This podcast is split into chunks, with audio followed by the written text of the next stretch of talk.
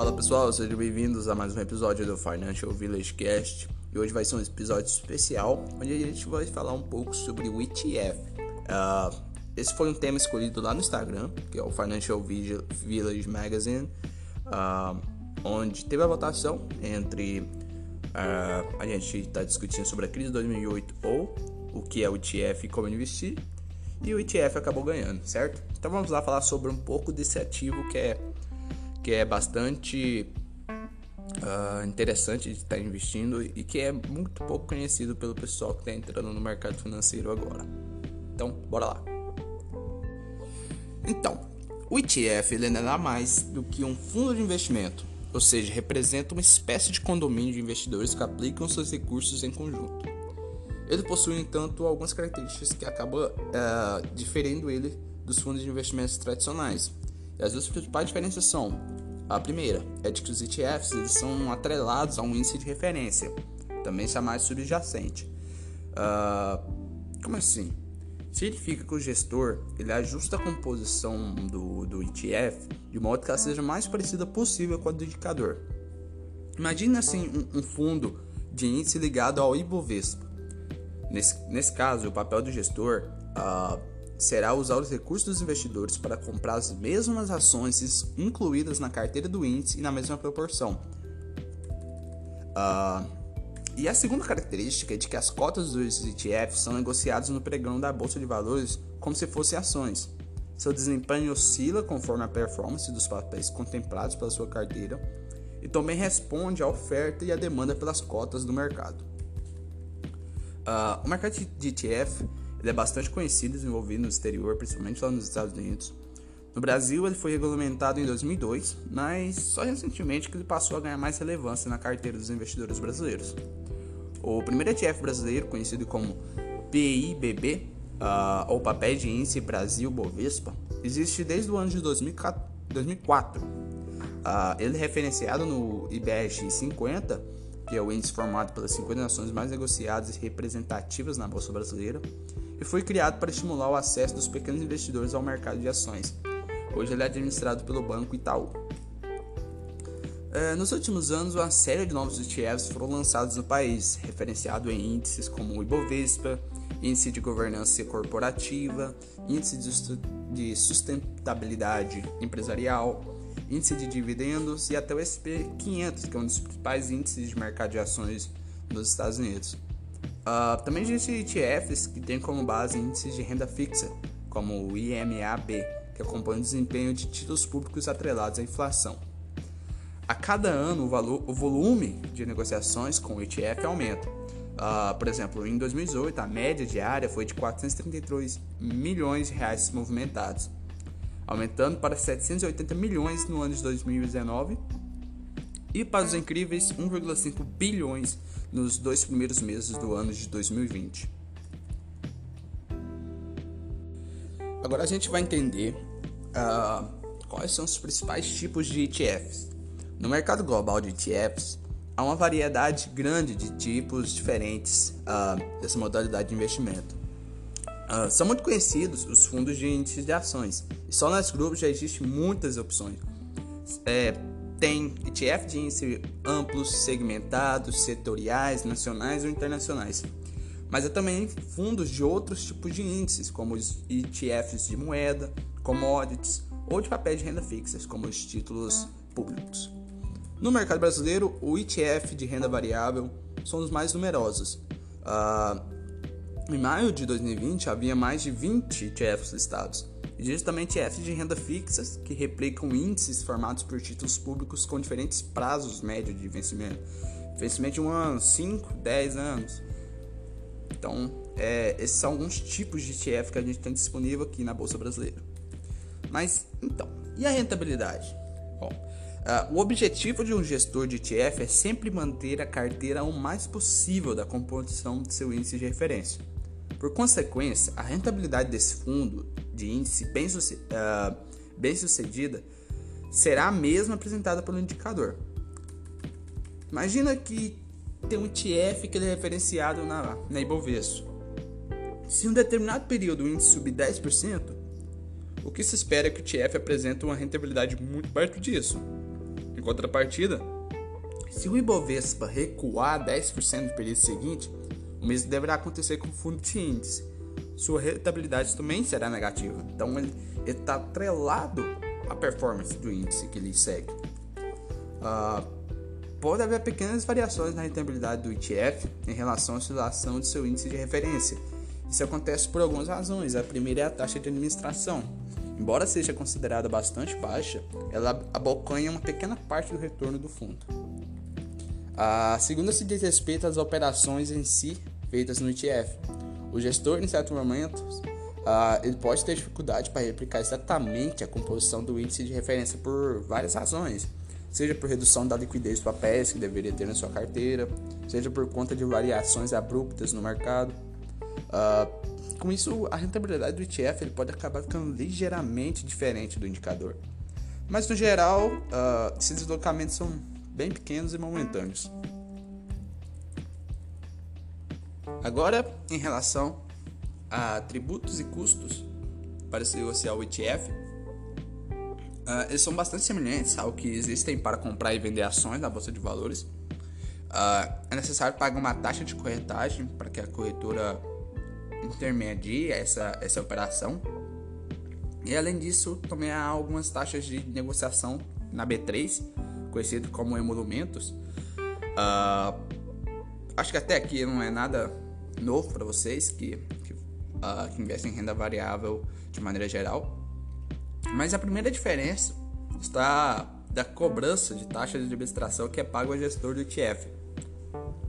Essa taxa ela renumera o trabalho realizado pelo gestor do ETF, que é responsável por definir que papéis serão comprados ou vendidos quando e que em, em que quantidade que eles vão comprar.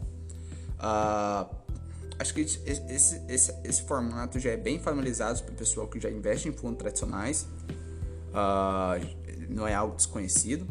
A diferença é que a taxa de administração dos ETFs eles costumam ser bem menor do que o mercado em geral. Os ETFs também estão sujeitos ainda à incidência do imposto de renda.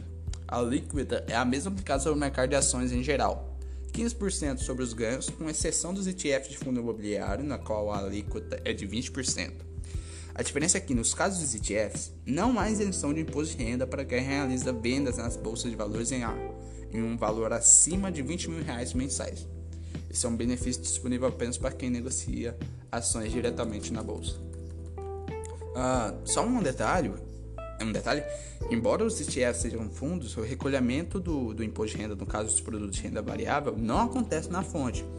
Então, é responsabilidade do investidor calcular o valor do tributo devido em caso de ganhos no momento da venda das cotas e realizar o pagamento por meio de um documento de eh, arrecadação da Receita Federal, o famoso DARF, até o último dia do mês seguinte da operação. Uh, já no ETF de renda fixa, o imposto é de 15% retido na fonte com recolhimento pela corretora intermediadora. Então, no caso de ETF de renda fixa, você não, não vai ter todo esse trabalho de, de calcular e, e pagar o imposto. Agora, aquela, aquela pergunta que sempre vem à cabeça dos investidores é a diferença entre o ETF e um fundo de investimento. O pessoal acaba bastante uh, se confundindo. Bom, uma diferença bem importante entre o ETF e os fundos de investimentos tradicionais é a gestão. Embora esses fundos tradicionais com gestão passiva, muitos deles têm gestão ativa. Significa que os seus gestores estão sempre procurando as melhores oportunidades de aplicação para obter retorno acima do seu índice de referência, seguindo a política de investimento estabelecida no regulamento do fundo. Já o ETF ele tem sempre uma gestão passiva. Ou seja, o gestor sempre se preocupa apenas em replicar a composição e o desempenho do índice de referência. Eles farão isso mesmo que uh, em algum momento acredita que aquilo não é uma boa e acha que outros papéis têm uma per perspectiva melhor de, de, de, de, retorno. Mas por que isso? Porque a finalidade do ETF é isso, é justamente oferecer ao investidor uma forma de acompanhar o retorno de indicadores, seja ele positivo ou negativo. Outra diferença é, é a maneira de realizar o investimento em si. Os fundos tradicionais são comprados diretamente das prateleiras de produtos disponíveis nas corretoras de valores do banco. Já os ETFs são negociados no pregão da bolsa de valores, é de lá que eles precisam ser adquiridos também com a intermediação da corretora. Então, uh, o ETF ele, ele é bem mais fácil de você negociar do que os fundos de investimentos, que uh, normalmente são bastante limitados. Uh, agora, outra, outra diferença que vale ressaltar é a maneira de acompanhar o desempenho desse ETF ou de fundo de investimento. Uh, as informações sobre a rentabilidade dos fundos de investimentos tradicionais eles precisam ser fornecidas pelo administrador, do grupo a entidades como a Ambiva, Ambima, que é a Associação das Entidades do Mercado Financeiro de Capitais, e a CVM, que é a Comissão de Valores Imobiliários. É lá que os investidores podem consultar esses dados com alguns poucos dias de intervalo. Já no caso dos ETFs, o acompanhamento do valor da copa, da, das cotas pode ser feito em tempo real, apenas seguindo as cotações divulgadas ao longo do dia pela B3. Então, Pedro, mas qual é a vantagem de investir em ETF e de ter essa forma de investimento na sua carteira? Bom, acho que o primeiro ponto que vocês já devem ter percebido é a simplicidade na negociação. É, comprar e vender ETF é, é, é, tão simples quanto negociar uma ação individual na bolsa de valores.